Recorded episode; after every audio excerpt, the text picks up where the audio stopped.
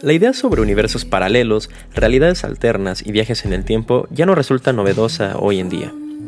Muchas producciones han explorado el multiverso de distintas formas, y sentíamos que ya había una saturación del concepto. Pero en 2022, los Daniels nos sorprendieron con una película que solo usaría el concepto multiversal como punto de partida para explorar temas como la razón de vivir y el poder de sentir. Everything Everywhere All at Once es nuestra última parada previo a la entrega de los Oscars. Hablemos sobre la película con más nominaciones este año y una de las mejores películas de los últimos años. Esto es Un poco de todo. Bienvenidos.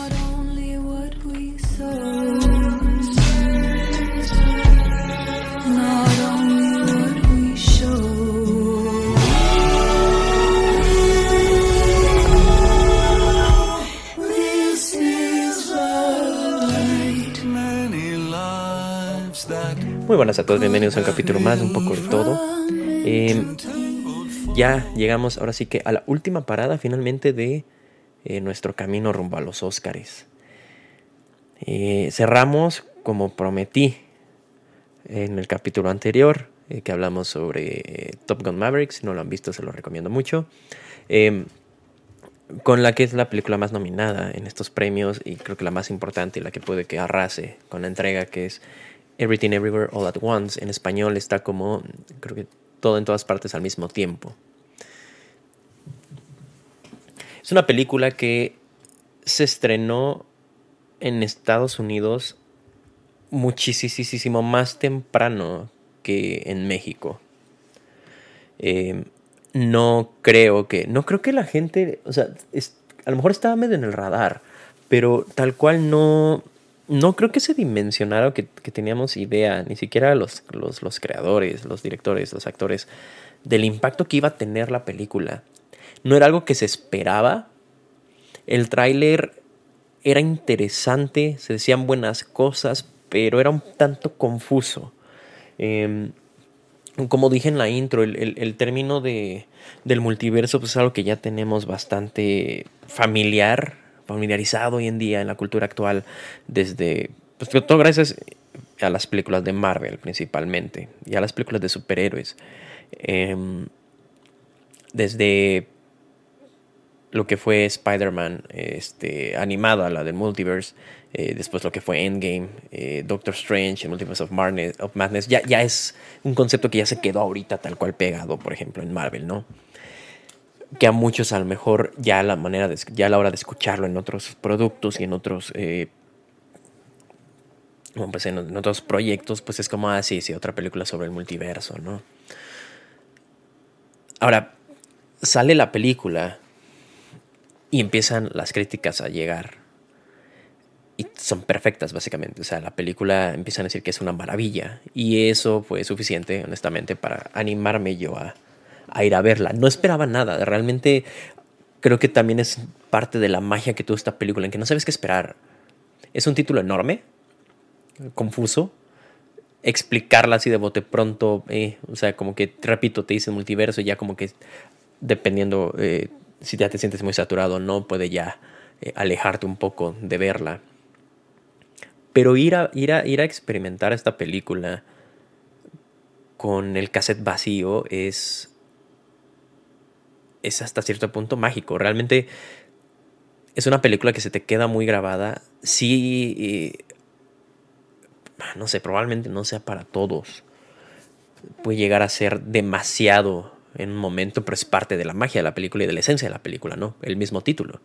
Todo en todas partes al mismo tiempo, es muchísimo. Este, están pasando muchísimas cosas al mismo tiempo y, te saturan, te saturan de imágenes, de información, de edición, de efectos pero todo, hay motivo detrás, no es solo porque sí.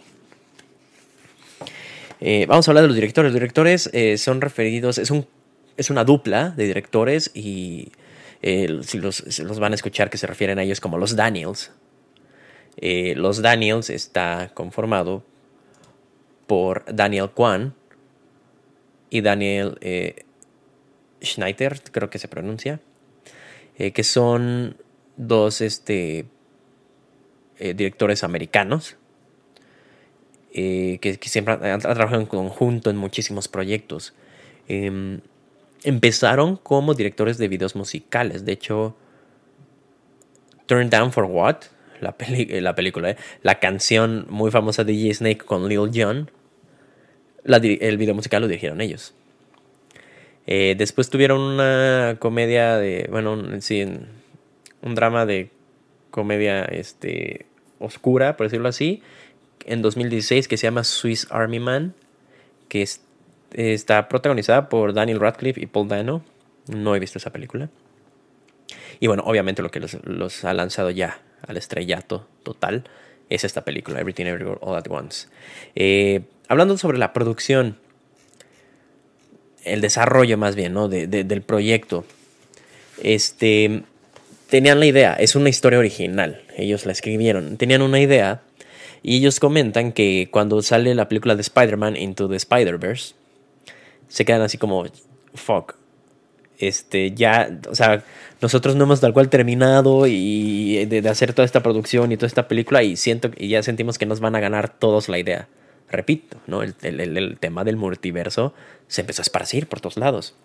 Entonces, primero ven Spider-Man Into Spider-Verse y dicen, madres, nos están ganando. Después ven los capítulos de la segunda temporada de Ricky Morty, multiversos. Uta. Y está, nosotros creíamos que teníamos una idea súper original y ahora todo el mundo está hablando de, del multiverso y después que Endgame, ¿no? Y después que Doctor... No, entonces para ellos fue como un chino, o sea, como, pues, apúrate y vamos a ver cómo logramos que esta historia, a pesar de que hay muchas similares, logre destacar, ¿no? ¿Qué le podemos agregar que nos pueda dar algo, que le pueda ofrecer al público algo distinto? Em, entonces, pequeños datos, ¿no? Sobre el desarrollo. Eh, los actores. Un elenco muy galardonado ya. Y todos, y los principales nominados también en, este, en esta entrega de los Oscars. Eh, la idea original de ellos era que la película fuese para Jackie Chan. Ellos querían que la protagonizara Jackie Chan. Em, pero después decidieron que mejor la protagonista fuese una mujer, que serviría mejor por una dinámica que hacen ahí entre eh, esposo y esposa, del cual vamos a hablar y que es uno de los temas más importantes en la película. Entonces, al momento en el que deciden eso y empiezan a desarrollar la historia, se van entonces por Michelle Yeoh. Eh, Michelle Yeoh es una de las eh, actrices este, déjenme confirmar, es de, es de Malasia. Este, ahorita más, importantes que, ha que hay ahorita en Hollywood, obviamente. Eh, la conocemos por esta película que fue bastante famosa, que fue este Crazy Rich Asians. No me sé bien, no sé cuál fue el nombre eh, traducido al español, pero es como los, no sé, sería la traducción eh, asiáticos ricos y locos, algo así que hablando con personas de, eh, Asia y de la cultura china, específicamente, me han comentado que es una muy buena película y que hacen una buena representación de su cultura, de la cultura china, de la cultura china eh, fresa, fresona, por decirlo así. Em, también la vimos más recientemente en Shang-Chi, si no me equivoco, que salió en Shang-Chi. Eh, y ha estado en otros proyectos como Star Trek Discovery, Em, este, The Witcher, también salió en The Witcher.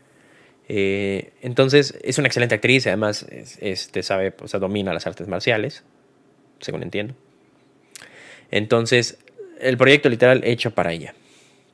A Michelle yo la acompaña eh, su, el que interpreta a su esposo, que es Ke Hui Kwan. Este, actor también americano, si no me equivoco, de ascendencia china. Em, bueno, de hecho él nace en Vietnam, según dice aquí la página. Nace en Vietnam. Pero su nacionalidad es norteamericano. El personaje en sí que él interpreta es fantástico. Em, pero también ya, o sea, posterior a, todo a todo el éxito que ha tenido y él ha comentado su historia, también ha sido una historia muy complicada para él en la industria, y en el que él ya no las veía, o sea, él ya creía que ya no, ya no la por decirlo así. A pesar de haber tenido un inicio de carrera bastante bueno. Él actuó bastante entre, el 80, entre, entre los 80s y el principio de los 2000s. Eh, él sale en una película de Indiana Jones, este, El Templo de la Perdición, salen de Goonies, eh, no, Second Time Around, esas no, sé, no las conozco mucho. Eh, posterior de esas actuaciones, de hecho, él es el asistente de la, de la de coreografía de peleas en la primera película de X-Men. Él trabaja ahí como coreógrafo para todas las batallas, asistente. Eh, pero tiene un espacio muy cañón ahí entre...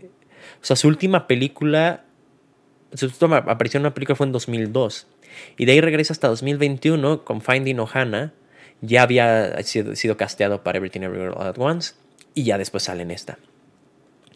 Em, creo que sí te transmite que tal cual es como, como su personaje, que es muy buena persona, que es muy cálida. Eh, si pueden escuchar ver sus unos rápidos TikToks a lo mejor sobre su historia, eh, es muy linda y se ve que él está muy agradecido con esta oportunidad. Repito, para todos los involucrados es, es un giro troca total en su carrera. O sea, les va a cambiar, ya les cambió la vida. Em, la hija de esta pareja está interpretada por Stephanie Xu, supongo se pronuncia. Em, ella, más joven, eh, bueno, se ve muchísimo más joven, tiene 32 años. Este, también eh, norteamericana, de ascendencia china. Eh, ella había salido en otros proyectos como...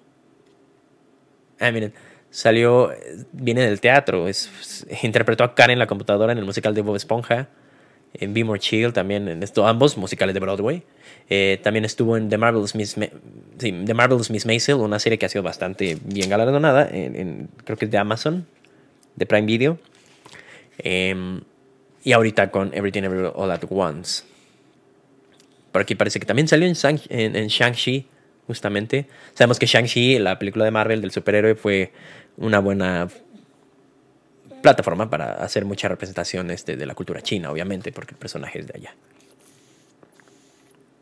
Entonces muchos de los actores se reunieron, de, los famosos actores que ya habían estado en Hollywood, con ascendencia china, pues estuvieron en, en Shang-Chi. Y eh, también está Jamie Lee Curtis. Jamie Lee Curtis, actriz legendaria de Hollywood. Eh, ¿Qué no ha hecho? O sea, se le conoce mejor por la, franquicia de Halloween. Ella es la principal, eh, la, heroína, se puede decir, de la franquicia de Halloween, que es donde sale el villano Michael Myers. Eh, entonces, eh, o sea, ella sale tal cual en eh, Halloween. Halloween, Halloween 2, Halloween 20 años después, Halloween Resurrection, Halloween, Halloween Kills, Halloween Ends. Ahorita está muy activa por el reboot que hubo. Bueno, no reboot, por, la continuación que se hizo de la saga de Halloween. Em, pero ha estado en, en, en otros. Estuvo en Trading Places, Perfect en la película Perfect, es donde ella se ganó una reputación como sex symbol en Hollywood por lo que hizo ahí. Eh, busquen la película y van a saber por qué. Eh, True Lies también le, le, dio una nominación a los Globos de Oro. Curioso que a pesar de tantos, este, de una larga carrera, nunca había ganado, si no me equivoco, nunca ha ganado algún premio. Es una excelente actriz, demasiado popular. Y creo que todos. La también sale en el juego, claro, sale, en el juego. Sale en la película de eh, Freaky Friday. Creo, que en español se llama Viernes de Locos. La película con Lindsay Lohan. En la que la mamá y ella, este. Ajá, la mamá y Lindsay Lohan intercambian este, cuerpos por un fin de semana o por un día, algo así. Yo recuerdo que fue una de las primeras películas por la que la conocí y por eso nos quedé también. también. Eh, bueno, entonces esta es la mayoría de los actores principales. Y, les digo, todos, o sea, literal, es un giro de, tuerca en la vida porque ya que entramos a hablar de las nominaciones, Everything Everywhere All At Once es la película con más nominaciones en estos premios. Son 11 nominaciones las que tiene. Tiene mejor película, mejor director, mejor actriz, mejor actor de reparto, mejor actriz de reparto, mejor guion original, eh, mejor música, mejor canción original, mejor diseño de vestuario y mejor edición. Impresionante. Eh, ya ganó. vamos a hablar de los globos de oro. Eh, en los Globos de Oro ganaron nada más los premios, nada más, ¿eh? ganaron los premios como mejor actriz y mejor, y mejor, actor de reparto. O sea, Michelle Yeoh se llevó el Globo de Oro y Kei Hui Kwan también se llevó el Globo de Oro. De hecho, Kei Hui Kwan, del que les comenté que, tiene que tuvo una historia complicada por este gran gap que hubo de trabajo en, en la industria, si se meten a su página de Wikipedia, está en la parte de eh, nominaciones y premios, está todo verde. O sea, es impresionante la cantidad de premios que ha ganado gracias a, este, a esta interpretación. De, obviamente, de, asociaciones más pequeñas, a lo mejor no tan importantes, ¿no? Más locales como, no sé, este, la mejor asociación, la Asociación de Críticos de Cine de Boston, eh, Asociación de Críticos de Cine de Atlanta, cosas así. Pero está, o sea, realmente, o sea, se está bañando en premios y en aplausos ahorita. Y para él es también este, muy, muy agradable, muy impresionante que esté pasando por todo esto. Pero también quiere decir que su trabajo en la película es muy bueno. Muy bueno. Y, sí te roba el corazón. Creo que es el personaje que sí te roba el corazón en la película. Y, el que te deja la, la, que a mi parecer es la mejor enseñanza en la historia. A mi parecer. Eh, con Michelle yo estamos casi igual casi igual. Tiene más competencia en esa categoría. Eh, de hecho, gana el Globo de Oro, pero lo gana, lo gana en, en, la categoría como mejor actriz principal en un musical o comedia. El problema aquí, a pesar de que es una excelente actriz y hace un excelente trabajo, aquí sí yo creo que se lo va a llevar, y me gustaría también que se lo va a llevar Kate Blanchett, la protagonista de Star, del cual también tenemos un capítulo, chécalo y ve la película, está muy buena también. Pero bueno, eh, ya sin más preámbulo, hablando de las nominaciones, vamos a hablar tal cual sobre de qué trata este, todo en todas partes al mismo tiempo.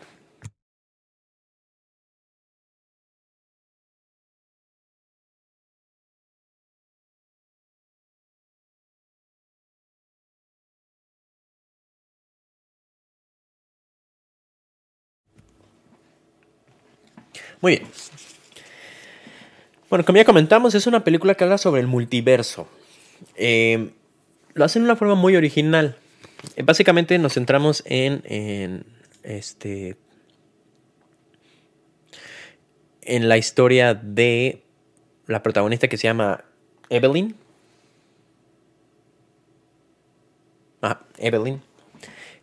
Que está haciendo su este, Evelyn es una inmigrante china que se fue a los Estados Unidos a este, con su esposo y son dueños de una lavandería. Es una lavandería ya muy vieja que ya se está cayendo a pedazos. Ellos viven en la parte como de atrás, arriba de la lavandería eh, y tienen problemas básicamente de impuestos. Tienen un problema enorme con el, con el IRS, que es el equivalente del SAT en Estados Unidos. Y bueno, este están en muchos problemas porque básicamente les van a quitar el negocio. Entonces, pues, tienen que organizar todo el papeleo, eh, tienen que ir a las oficinas a, como defender su caso con algunos de los agentes del IRS. Eh, y ya ese es como el, concepto general. Eh, son ellos dos, tienen una hija tienen una hija y además otro personaje que, aparece ahí es este eh, el papá del cual no hablamos también el papá es un actor eh, norteamericano de ascendencia china bastante bastante popular que es James Hong su historial de su, historial de películas es impresionante como para leerlo todo eh, entonces tenemos a Evelyn y Waymond esposa esposo a la hija Joy y al papá Gong Gong ¿no? básicamente ese es el el tema. Eh, te presentan a Evelyn tal cual como pues, una, mujer que se le está cayendo el mundo encima. Tiene muchas cosas que hacer. Tiene todavía que mantener a flote la lavandería. Eh, tiene que arreglar los temas de los impuestos. Eh, tiene que cuidar de su papá porque parece, aparentemente está enfermo y lo tuvieron, tuvieron que ir por él o lo tuvieron que traer de China básicamente para ya hacerse cargo de él. el papá no habla nada de inglés. después tenemos a Waymon, el esposo, que es presentado como un personaje ingenuo, despistado, pero muy alegre, ¿no? Como que no se está tomando nada en serio o no de la manera en la que a Evelyn le gustaría. Eh, pero está ahí como apoyo siempre. Y después está Joy, que es la hija, es la hija incómoda, básicamente, única hija, incómoda. Eh, que mi mamá no hace caso, que no tiene tiempo para mí, que nada más me critica, eh, que la manera en que ella ve las cosas pues es muy cuadrada, muy ortodoxa por la cultura que tenemos, o bueno, de la cultura que venimos más bien, o la que ella creció. Eh, Joy es lesbiana y tiene a su novia y la lleva a la lavandería, pero eh, su mamá no acepta la sexualidad y además le preocupa que el abuelo se entere porque si ella es, o sea, si ella está como medio apegada a la cultura, pues no hay nadie más cuadrado y ortodoxo a lo mejor que el abuelo, ¿no? Que está, o sea, no hay forma en la que él pueda comprender, eso entienden ellas, que él, pueda comprender que su hija tiene una novia, su, su hija, su nieta tiene una novia, ¿no? Entonces, un, un, un panorama pues, familiar, familiar en el sentido que pues, es una historia como que conocemos, te puedes relacionar te puedes identificar muy bien con esta, con esta idea, sobre todo de, las tradiciones, ¿no? De, de este gap generacional que usualmente pasa entre abuelos y nietos y la mamá, los papás, son los que están en medio, que medio están de un lado y medio del otro. O sea, como que, ok, está bien si tienes novia, pero yo no le digo que es tu novia, yo digo que es tu amiguita. Eh, pero está, o sea, como que medio sí, medio no, está entre en el medio tal cual, está ahí en el limbo. De, de no pasarse del otro lado de apoyar 100%, a su hija, o tal cual poner la postura de lo que es su papá, ¿no? El abuelo. Eh, para términos más prácticos, nos vamos a referir a las personas como la mamá, el papá, la hija y el abuelo. Para no decir los nombres.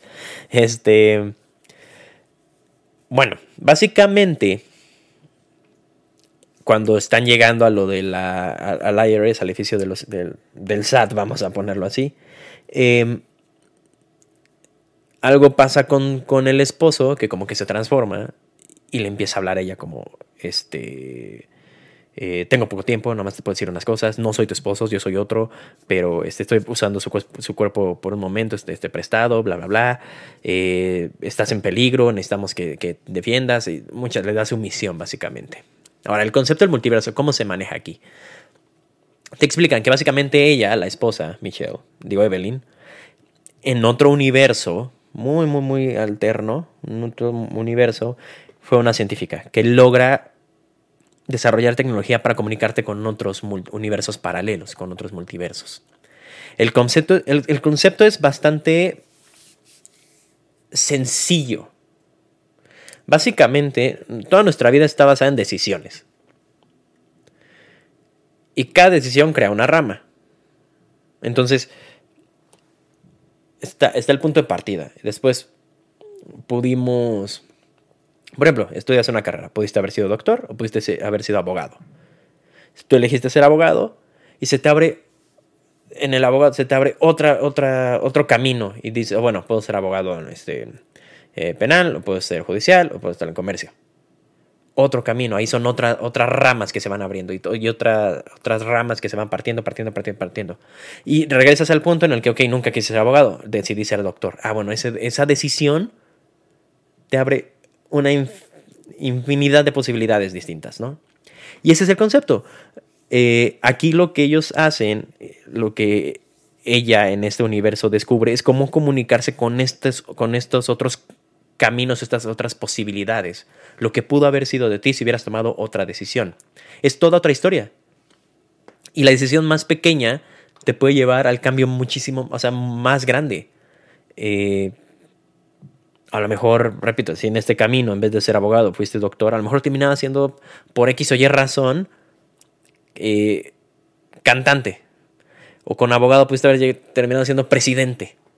Pero son muchas decisiones, somos el, cúmulo de nuestras decisiones. Estamos donde estamos porque decidimos tomar un camino en específico.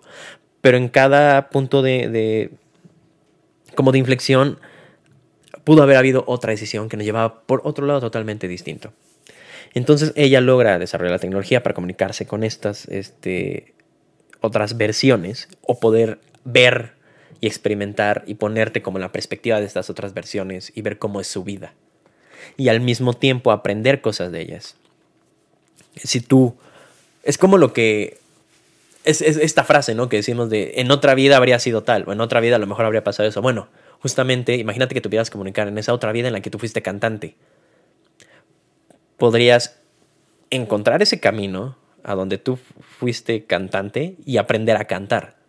Porque ahí tú ya eres bueno, tú ya te dedicas a eso, ya tienes una gran voz y lo traes aquí. Entonces, básicamente se está yendo el mundo a la fregada porque hay un ente que se llama. Está bien raro el nombre. Eh, Yobu, Yobu, Yobutubaki. Que está atentando con todos estos multiversos. Está literal llegando a multiverso y lo conquista o lo destroza. Y va a otro y lo conquista y lo destroza, ¿no? Parece como que es Kang, el conquistador, tal cual. Bueno. Entonces, eh, repito, la manera en la que te lo, te describen pues, es bastante clara, creo yo, ¿no? Es, nada más es esta, este árbol de, diferentes, estas ramas que se van haciendo, ¿no? Las ramificaciones de tu vida y tus decisiones y cada rama y cada camino es un tú distinto. Hay unos que son más cercanos a ti, hay otros que son muchísimo más lejos, depende qué tan atrás en tu vida vayas. Simplemente hoy, si tuvieras decidido ponerte otra ropa de la que traes puesta, eso ya es otro camino. No difiere mucho del que estás viviendo en este momento, pero es otro camino independientemente. O sea, ya es estadísticamente, eh, de, manera de probabilidad, ya es otra probabilidad que hubiese existido que tú trajeras la playera roja en lugar del azul. Y todo este día que tú experimentaste habría sido con la playera roja en lugar del azul. No habrá mucha diferencia si visitas ese otro lado, nada más tu ropa cambia. Pero es quién sabe a futuro, ¿no? Em, entonces, según yo, no, no, está tan, tan, tan complicado el concepto, ¿no? O sea, es muy claro. Em, es chistosa. La película es una película muy chistosa también. Eh, sobre todo en la manera en la que tú tienes que, que hacer estos brincos, como le llaman, estos jumpers. El brinco de, universo, ¿no? Que es a, través de estos manos libres, como estos antiguos que se usaban, ¿no? De los manos libres para hablar por teléfono. Eh, tienes que concentrarte primero en... Piensa en un mundo en el que eres bueno cantando. Te concentras y después tienes que hacer algo raro. Tienes que hacer algo que sea una improbabilidad. Por ejemplo, eh, no sé. No sé, eh, come sopa con tenedor. Es algo que es estúpido, es algo que es, es, es, este, es algo idiota, es algo improbable. Nadie hace eso. Entonces es tan absurdo que eso te ayuda a conectarte con, ese brinco y ese otro universo, ¿no? Eh, entonces es un concepto muy padre la manera en la que ellos se tienen que concentrar, pensar en algo, le dan una ruta, por decirlo así como, ah, en este camino tienes que saltar a tu ruta más cercana y de ahí te puedo llevar al camino en donde eres bueno cocinando. Entonces haz algo estúpido, te concentras y pum, haces el salto y jalas las cosas. Em, entonces de eso va la película, ¿no? Obviamente vamos a hablar de spoilers, no lo voy a contar todo aquí. Si la quieren saber, pues véanla, más sencillo. este, ahora sí, ¿de qué, nos, ¿de qué nos habla? Bueno, primero está la relación de la madre y la hija. Como, como, comentamos, están las tradiciones. Como latino, como mexicano, me siento muy identificado con este asunto de las tradiciones.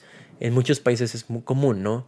Eh, también en Asia, las tradiciones son muy fuertes y sobre todo el, y sobre todo el peso de las tradiciones eh, con tus papás o tus abuelos se refuerzan aún más cuando son inmigrantes. Es muy común que los inmigrantes de Asia, sobre todo en mi experiencia, de la India y de China, batallen mucho con la presión que hay por parte de sus familiares que se quedan en su país de origen. Por ejemplo, em, la presión que hay a lo mejor de que los chinos y las chinas que están aquí en Estados Unidos como inmigrantes que vinieron a estudiar tengan una pareja que también sea chino-china. Porque es lo correcto, porque es lo que se espera, porque no, no puedes andar con un chico blanco, porque está mal, porque no se ve bien, porque qué van a decir de ti mi vecina acá en, en, Beijing que va a decir de, de, que no estás con alguien que sea de nuestra cultura, parece que le estás rechazando, ¿saben? Entonces, al momento en el que tú sales de esta burbuja cultural y te abres a experimentar otras culturas, a conocer otras cosas y nuevas cosas, pues te das cuenta de lo grande que es el mundo y de que y a veces lo absurdo que son a veces ciertas cadenas que tenemos y que nos ponemos. Este, se batalla mucho. De la misma forma, en este caso solo viene, o sea, viene como el inmigrante, el, hijo solo. En el caso en el que viene la familia completa, mamá, papá y la hija, pues ellos ya crecieron allá. O sea, ellos ya tuvieron su formación personal en su país de origen, en su cultura. Y ellos se tienen que adaptar a lo que es la cultura norteamericana en este caso, la occidental. Pero los hijos sí crecen ya dentro de esta cultura. Pasa también con los inmigrantes mexicanos. Cuando ya son de segunda generación, que fueron tus papás los que vinieron aquí a Estados Unidos y ya te crían aquí, hay una separación cultural muy grande si, este, entre cómo creció ya él y cómo crecieron los papás. El temor viene en que a veces se pierde, porque como tú ya creciste en otro contexto, puede que pierdas raíces, por decirlo así, que las desconozcas. Ese yo creo que es el miedo que pasa también en la cultura asiática. Entonces, aquí estas tradiciones son un peso enorme para la hija. Y la, el problema es que la mamá usa de excusa que está su papá, el abuelo presente, para no aceptar tal cual la sexualidad de su hija, que es el caso principal aquí. Es algo que todo les causa conflictos. Pero repito, es solo una excusa. Es solo, ella solo está usando de excusa a su papá para ella tampoco poder aceptar la situación que tiene enfrente. Es más fácil decir es que es por él, porque no sé qué vaya, capaz se le da un infarto ahorita porque le digo que su hija le gustan las, que su nieta le gustan las mujeres. se une obviamente a la relación que tiene, al que tuvo a su vez el papá con ella. O sea, el abuelo con la mamá. Por eso lo el abuelo con la mamá también se une ahí porque pues imagínate también la manera tan autoritaria en la que la criaron, en el que hasta cierto punto es como un milagro que ella sea la mamá que es. Es, una historia muy clásica, lo, hablamos también en la película de Encanto, me acuerdo.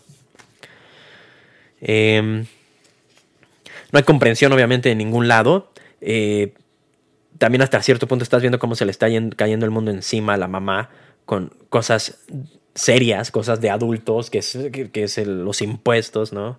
Cosa maravillosa que tenemos que pasar. Em, y pues no tiene tiempo ahorita para contestarle, pero por otro lado, pues, eh, o sea, la hija no comprende eso y es como, es que escúchame, es que no me estás haciendo caso, es que, ay, no sé qué.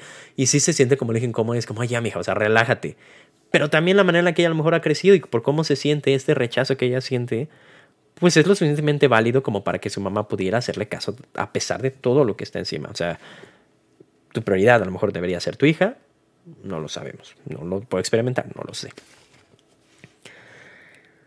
Eh, la, dinámica es muy buena como parte de la actuación. Sí, sí queda muy. Esta dinámica mamá-hija, a pesar de que la hija ya es bastante mayor, como comenté, se ve súper joven. Em,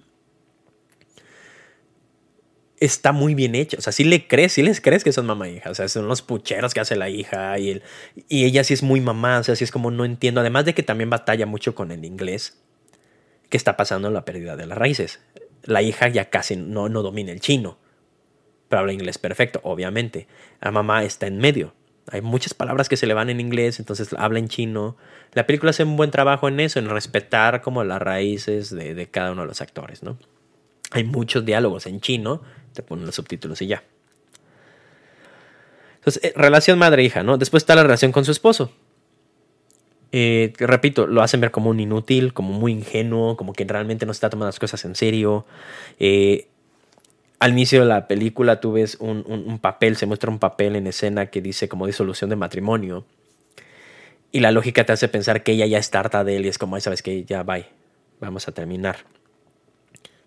Posterior en la película te das cuenta que es al revés, que es él el que le está pidiendo el divorcio a ella cosa que te agarra por sorpresa y es difícil de comprender en un inicio. A ella también la agarra por sorpresa, porque como parte de las raíces, pues no está, o sea, antes no se estaba, no se estaba, no era costumbre el, divorciarse. Se tomaba todo como un lazo sagrado y que tenías que honrar, pasase lo que pasase. Fuera lo que fuera, ni modo. O sea, te casaste y te aguantas. Generaciones en las que el divorcio no era parte del vocabulario. Eh, entonces, te das cuenta de que es al revés y realmente pues es porque él no se siente valioso. Él, él, el punto de inflexión aparente más grande en la vida de ambos fue cuando él le dice a su, esposa, en ese entonces creo que novia, cuando están, se conocen en China, él le dice, vámonos a Estados Unidos, vámonos, abramos nuestro negocio, vamos a dejar todo esto atrás, tú y yo, contra el mundo. Esa es la decisión más importante que ella hizo, desde su punto de vista. El irse y dejar, porque literal deja todo y se va con él Estados Unidos, y están donde están por eso, o, o qué hubiese pasado si se hubiera quedado. Él sí tiene esta sensación de que cuando ella, por la situación en la que están, cuando ella lo ve a él, ve como el fracaso personalizado, como no es la vida que yo soñaba, no es lo que me, no es lo que me prometiste. A lo mejor yo me hubiese quedado en China y las cosas habrían sido muy distintas.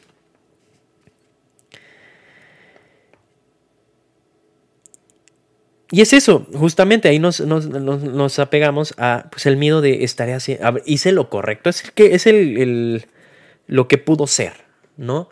Y ella logra experimentar y echar vistazos a todo eso que pudo ser. Es muy tentador, es muy atractivo el ver a lo mejor. Cuando tú te estás sintiendo en tu peor momento, decir como, es que si hubiera hecho esto. Y que lo puedas experimentar ya es otro nivel totalmente, ¿no? Ya es el, el darte la razón o no de, de si debería haber estado de ese lado. Eso puede haber sido yo se juega mucho con el hubiera, ¿no? Con el, el, el, el, que hubiera sido, el que hubiera hecho.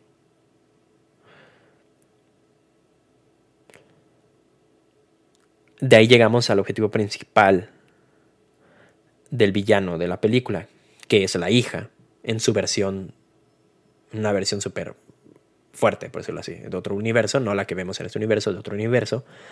Eh, en este universo donde la mamá es la científica que descubre todo este asunto de viajar entre multiversos, ella, ella misma explota a su hija, eh, llevándola al límite a hacer, tantos a hacer muchos saltos entre universos para probar su mente. Y la lleva tan al límite que su mente se fracciona. Entonces ella se expande alrededor de todos los universos posibles y puede, su mente puede viajar a cualquier universo pero con tantas posibilidades y tantos universos, llega un punto en el que dice, como, pues es que entonces nada importa, o sea, todo es insignificante. O sea, no importa si hubiese aprendido un idioma u otro, realmente qué más da si eh, hubiese tomado esta decisión o se me hubiese ido a este país, o nada importa, o sea, ya que estoy experimentado todo es como, no, o sea, a raíz, o sea, creo que al final de cuentas parece que me estoy sintiendo igual en todos los universos. Y en este universo también mi mamá me rechaza mi sexualidad, en este universo también tengo que batallar con mi abuelo y, y estoy sola. Y se siente sola porque es la única, es cuando, es como, es la maldición del conocimiento, ¿no? Es esta maldición de saber demasiado. Y estar sola en este saber. Entonces, solo somos una fracción, solo somos una probabilidad. Eh, matemáticamente representamos un punto .001 de lo que pudo ser de nosotros. Ahorita, tú que estás viendo esto, eres una probabilidad matemática. O sea, de la misma forma en la que nosotros sabemos que en este gran cosmos somos un grano de arena en este país, en la Tierra, en el sistema solar, en la galaxia, en el universo. Es nada, o sea, realmente todo se reduce a... Pues, somos insignificantes. Ese es el discurso que ella maneja. ¿Y por qué entre tantos universos está la mamá de este universo, la Evelyn de este universo es la mejor o la, la heroína o la apta? Y le comentan que es porque realmente este universo representa la peor versión de ella. O sea, si tú tomaras cada mala decisión que puedas toda tu vida y llegas a ese punto, esa es tu peor versión y es lo que ella está en ese momento. Pero hacer su peor versión es la que está más abierta a aprender de otros universos, porque no tiene literal nada. Es la que tiene más sueños sin cumplir, la que tiene más aspiraciones rotas. Entonces, el momento de poder ir a otro universo, aprender a pelear, aprender a defenderse, aprender a, a usar armas, es la que está más abierta a, dominarlo. Porque ella se quedó con este deseo. En el universo en el que ella es famosa, pues no tiene mucho que desear, no tiene mucho que pedir. ¿Para qué querría irse a este otro universo a aprender algo? Pues ¿qué más va a aprender? Entonces su peor versión es la versión más útil. Y eso es algo muy curioso. Porque es la que, o sea, su peor versión es la que termina salvando el universo. Y eso es algo que te deja pensar. Se crea a lo largo de la película que el objetivo de, del villano, de la hija de. ¿Cómo se llama? nombre del de la Yobu. Es matar a todas las versiones de su mamá en todos los universos. Pero no, después te das cuenta que realmente su objetivo es encontrar a esa Evelyn que pueda dominar el multiverso de la forma en la que ella lo hace. Su mente está expandida en todos lados y ella no se quebró hacer un pequeño salto es desgastante para el cerebro, obviamente, para, para todo. O sea, la mayoría de las Evelyns que intentaron expandirse de esa forma han muerto, han colapsado, se convulsionan, bla. O sea, literal se, se les quiebra la mente. Ella, tiene, ella está buscando realmente a la que pueda dominar de mejor manera todos los multiversos y la encuentra en esta Evelyn que vemos en la película. ¿Y por qué lo hace? No es para matarla, es porque realmente ella se siente sola, repetimos, ¿no? La soledad en este gran saber. Y necesita alguien. La alegoría de la cueva, ¿no? De Platón, de que todos están dentro de la cueva, ella ya representa este único ser que está fuera de la cueva. Y se siente sola. Necesita alguien más. Entonces, para eso está buscando otra, a otra versión de su mamá, de Evelyn. El objetivo también es que la convenza de que sí importa, de que las cosas importan, de que sí hay algo más. Que sí hay una razón de vivir, de ser. Pero la primera conclusión es que no. O el momento que son tres actos, que es el everything, primer acto, everywhere, segundo acto, all at once, tercer acto. El everything es cuando ella experimenta todo y colapsa. Everywhere es cuando ella domina este colapso y ya se demuestra como que es la elegida, por decirlo así, para acompañar a su hija en este gran saber. Pero lo primero, la primera conclusión a la que ella llega es como, pues es que da igual, o sea, en este universo me está yendo la fregada, en este me está yendo bien, eh, y puedo estar en cualquiera, no importa. Entonces, en vez de convencer a lo contrario, se une a este valemadrismo que la hija manejaba. O sea, en el que pues, todo da igual. O sea, en, cada universo en el que está experimentando, todo lo echa, lo echa a perder. Corta con la pareja, le vale madre si le quitan el negocio, manda a volar a su esposo, no le hace caso. Entonces, em, el valemadrismo aquí no lleva nada bueno, solo hiere, solo lastima cada universo en el que ella está, a los que están alrededor de ella. Entonces, que las cosas no te importen no es algo bueno, pero se da cuenta como que no son nada. Y llegan a este universo en el que nada más son unas piedras. Es este universo en el que ella comenta que en un universo paralelo, la Tierra no podía ser habitable. Entonces nunca hubo vida en esta Tierra, en el planeta Tierra. Entonces nada más son piedras. Y ya. No se pueden mover, no pueden hablar, son piedras, punto. Entonces en el momento en el que es, este, esta, este símbolo del valemadrismo a lo mejor, o del nada, del, del, cúmulo de todas las cosas, está representado por una baguette. No una baguette, perdón, por un bagel que es una broma muy... En, México no, consumimos mucho los bagels. En Estados Unidos les gustan mucho los bagels. Entonces tienen una broma sobre el, el, bagel con todo, que es un bagel que tiene un buen de toppings encima, ¿no? Y es lo que eso representa. O sea, es, en el que todo, todo, todo se concentra en un bagel. Y es como un hoyo negro que te va a absorber y ya te va a llevar a la nada. Lo que no importa ya. Entrégate, ¿no? Aviéntate al abismo y da igual. Y aquí es donde viene la parte más importante de la película. Es cuando Evelyn decide no quedarse en el valemadrismo, como le estamos llamando, y voltear a ver a los que están alrededor de ella.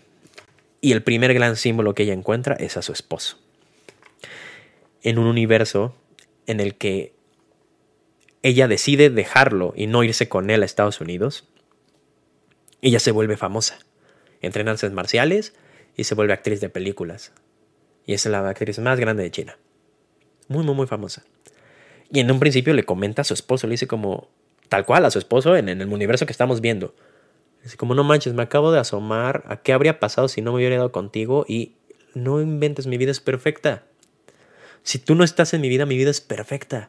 Se lo dice así tal cual, directo, o sea, es un madrazo, o sea, lo hace sin tacto, o sea, lo hace así directo, es como, no manches, yo habría sido tan feliz sin ti. Y en este universo en el que ella es actriz, a él también le fue muy bien porque se lo encuentra en una premier. Él dice, como, ¿qué pasó? Pues tú deberías ser pobre. Él dice, bueno, pues a lo mejor tuve suerte. dice, ah, pues qué bueno, los dos nos fue muy bien. Él también es exitoso, es rico y todo, ¿no? Pero pues está este cariño que tenían. Y, y entonces él le pregunta como, qué crees que hubiese pasado si nos hubiéramos quedado juntos? Y él dice, no, pues este, ya sabiendo ella qué hubiese pasado, eh, dice que pues nos habríamos ido a, a, Estados Unidos a tener una lavandería que se está cayendo a pedazos y a tener problemas de impuestos. Seríamos bastante limitados económicamente. Em, para todo lo que él hace, la respuesta principal que ella tiene es como, ay, ¿qué está haciendo mi esposo? Ay, ya le está regando, ay, ya le está arruinando, ay, ya está echando todo a perder. Y él en, en, esta escena, que es la que te hace chillar, digo, ya la vi dos veces, lloré las dos veces, este, él comenta, tú ves eh, mi actitud como debilidad. Que el que yo sea demasiado bueno me afecta y realmente me pone en el ojo como de la mira de todo mundo. Este mundo es horrible, es brutal, es, es, es este, agresivo, no es piadoso. Y la, la, única forma en la que yo he encontrado defenderme, en la que yo he aprendido a defenderme y a ser valiente, es, es siendo una buena persona. Es viendo el lado bueno de las cosas. No es una debilidad, es una estrategia. Y es necesario. Esto me ayuda a sobrevivir en este mundo. Lo que tú crees que mi debilidad es mi mayor fortaleza, el poder ser bueno con las personas. En un mundo en el que no sabemos qué está pasando la mayor parte del tiempo, en el que eh, le tenemos miedo a lo desconocido y como le tenemos miedo a lo desconocido, le somos, somos agresivos ante él, ante lo desconocido somos agresivos, somos malas personas, somos groseros. Mi arma, mi defensa y mi ataque es la bondad. Entonces, sé una buena persona ante la incógnita, sé una buena persona hacia lo desconocido. Esa es la manera en la que yo me defiendo, esa es mi pelea, esa es mi lucha diaria. El poder sacarle una sonrisa a las personas que yo veo y el poder darles un buen momento. Y es la manera, o sea, la manera que cuando él lo cuenta, porque a pesar de todo lo que ha pasado y lo que ella le ha dicho, lo que ha hecho, él sigue literal defendiéndola y, y estando a su lado porque la ama, ¿no? Y es esto de que la ama en todos los universos es una lección muy cañona y les repito, es la, lección con la que más me quedo, creo. El ser buenas personas, esa es la clave. En un mundo en el que aparentemente hay tanto desmadre y tanto tanta oscuridad a veces y realmente no sabemos qué está pasando y nos abruma, responder con bondad es la clave. Y cuando ella lo reconoce y en uno de estos universos, miles de universos que están pasando al mismo tiempo, se detiene a verlo y lo abraza, te quiebras.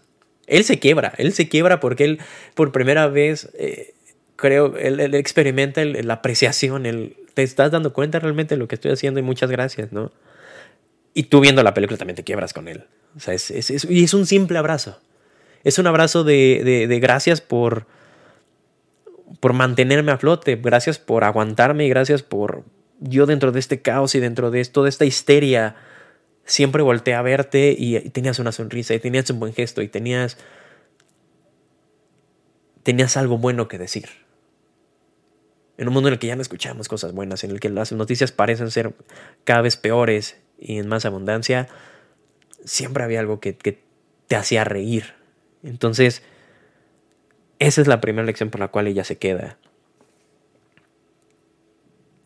y, cambia completamente el chip. Toda la película que viene siendo de la comedia y la acción es defensa. Yo brinco contra universo para defenderme, para aprender a pelear, para usar esta arma, para poder matar al otro.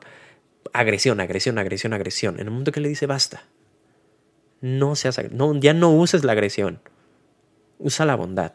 Entonces empiezas a hacer brincos y le ayuda a hacer a las personas, a sus enemigos que tiene ahí, a hacer brincos, a hacer esas cosas y en esos universos donde están haciendo lo que los hace felices. Si a ti lo que te hace extremadamente feliz es cantar, pues te mando a este universo en el que tú sabes cantar precioso y tráete, tráete esa voz y canta. No hay que pelear, canta. Eh, si a ti te encanta dibujar, bueno, te llevo a este universo donde regresas y vas a dibujar padrísimo y haces una obra de arte y cosas así. Ya no pelea, ya no todo es agresión. Realmente te das cuenta ahí del enfoque. Era nada más, ah, voy a aprender a usar un arma, voy a aprender a pelear, voy a aprender a defenderme, a hacer marciales, todo. Y no, la respuesta también, otro uso que no, creo que como espectador no se te ocurre mientras estás viendo la, la película es las cosas buenas. ¿No? Ve, ve a ese universo donde eh, a ti te encanta la pizza, ves un universo donde por alguna razón diario se come pizza y no engordas. Vas a ser muy feliz. Y ya. Se cambia el discurso a este, de este valemadrismo en el que nada importa. Ah, no, lo que importa es sentir. Esa es la clave. Lo que, lo lo que nos da motivos y lo que, nos, lo que nos ayuda a seguir adelante y a estar en este mundo tan caótico es sentir las cosas buenas, es sentir realmente. Eso es lo que nos da el motivo, eso es lo que hace que las cosas importen. Lo que te hace sentir amor, lo que te hace sentir alegría, lo que te hace sentir risa. Eso es lo que importa. Y la hija muy aferrada, es que tienen esta discusión final ¿no? en el que ya la puede dejar ir al hoyo negro, al, al, bagel, ¿no? Le dice, como es que neta ya suéltame, qué bueno que tú ya lo lograste, qué bueno que tú ya averiguaste y que ya te diste cuenta que a pesar de que el universo es enorme, eh, valen la pena las cosas. Pero yo me siento a la fregada, yo me sigo sintiendo mal y yo sigo sintiendo que no soy suficiente para ti como hija y que, y que no he hecho nada en mi vida y, y, o sea, no, ya estoy harta. Y primero le dice, como está bien, te va a dejar ir. Y después dice, no, no, no te voy a dejar ir. ¿Por qué? Pues porque soy tu mamá, tú eres mi hija y porque. Y porque te amo y porque. Ah, no me importa si en otro universo tú podrías ser la hija, perfecta o yo la mamá perfecta. Lo importante es que yo quiero aprovechar cada momento de, de, de este presente contigo, con tus perfecciones e imperfecciones, que yo también las tengo como mamá. Yo quiero estar aquí contigo. Eso es lo único que me importa. No me importa que haga las cosas bien, mal quiero estar contigo. Y esa también es la clave, ¿no? Ese es el amor realmente, diferentes tipos de amor y de manifestaciones de amor, pero es eso lo que le da sentido a la vida. Y aquí te lo ponen de dos casos muy claros y muy eh, con, cosas que te puedes eh, identificar muy fácil, que es el amor de pareja y el amor familiar, en este caso con su hija. Que también tiene este pequeño enfrentamiento con, con, con su papá, ¿no? En el, o sea, en el que tú tienes idea lo que es. Haber, o sea, lo, que fue haber sido tu hija, lo difícil que fue nunca haber llenado tus expectativas. De entrada te ponen la escena en la que cuando a él le comentan que tuvo una hija, no un hijo, ya es una decepción. Y le dice, realmente no fue nada sencillo. Y, aún así te amo y aún así eh, estoy aquí cuidándote. Pero tú me dejaste ir muy fácil. O sea, en el momento que yo te dije yo me voy a Estados Unidos con mi novio, no pusiste un pero. Dice, ¿cómo le hiciste? Si realmente me amabas, ¿cómo le hiciste para dejarme ir tan fácil? Y es justo por esa razón por la que yo no voy a dejar ir a mi hija. Em, entonces, excelente, excelente. O sea, realmente todo lo que es el acto final, el clímax de la película más bien, es fantástico. Fantástico las lecciones que te ponen tan sencillas pero tan atinadas. Y por eso es que decimos, como dije en la intro, el tema del multiverso fue solo una excusa para poder contar esta historia de manera más creativa y más significativa, para poder conectar mejor en el por qué las cosas importan, en este, en este donde aparentemente todo es insignificante y pequeño, y solo eres un porcentaje. Entonces, eh, repito, la lección con la que nos quedamos es, sean buenas personas. Siempre, siempre que puedan, no, no, necesariamente porque te vaya, como ya lo he dicho en otras ocasiones, no necesariamente porque te vaya a traer algo bueno. No necesariamente porque el que más da realmente es el que más recibe. Por, por si crees en el karma, en la justicia divina, en las bendiciones. No, no necesariamente por eso. Hay que ser buenas personas porque es lo correcto. Punto. No porque esperes algo a cambio, sino porque es lo correcto, es lo que debemos hacer y lo que debemos contagiar más. Vamos a quedarnos con esa reflexión.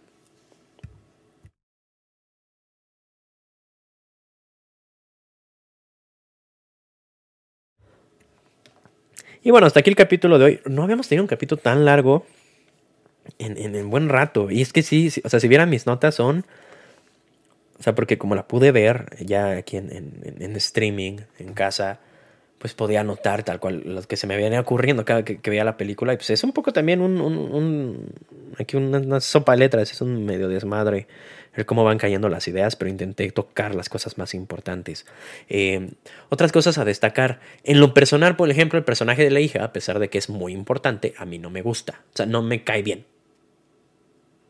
No, como villana, como hija, como... No me cayó muy bien, eh, pero es algo yo personal, no quiere decir que, sea, que hagas mal trabajo, ni mucho menos.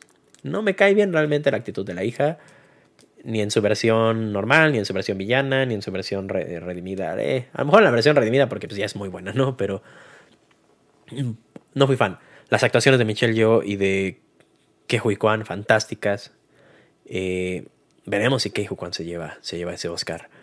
Este, la edición de la película sí es muy buena. La edición llega, llega a ser too much en el sentido de que para muchas personas si son como fotos, fotosensibles, se dice. Obviamente es un problema muy grande, si te, te puede marear para ciertas, a ciertas personas. Obviamente yo acostumbrado a, a estar enfrente de la computadora tanto tiempo, videojuegos, etcétera, no es algo que me afecte mucho. Los cambios de luces y los flashes y todo el rollo. Eh, pero es una gran edición. Realmente las tomas de estos brincos en microsegundos entre universos está muy bien hecho. Está muy, muy bien hecho.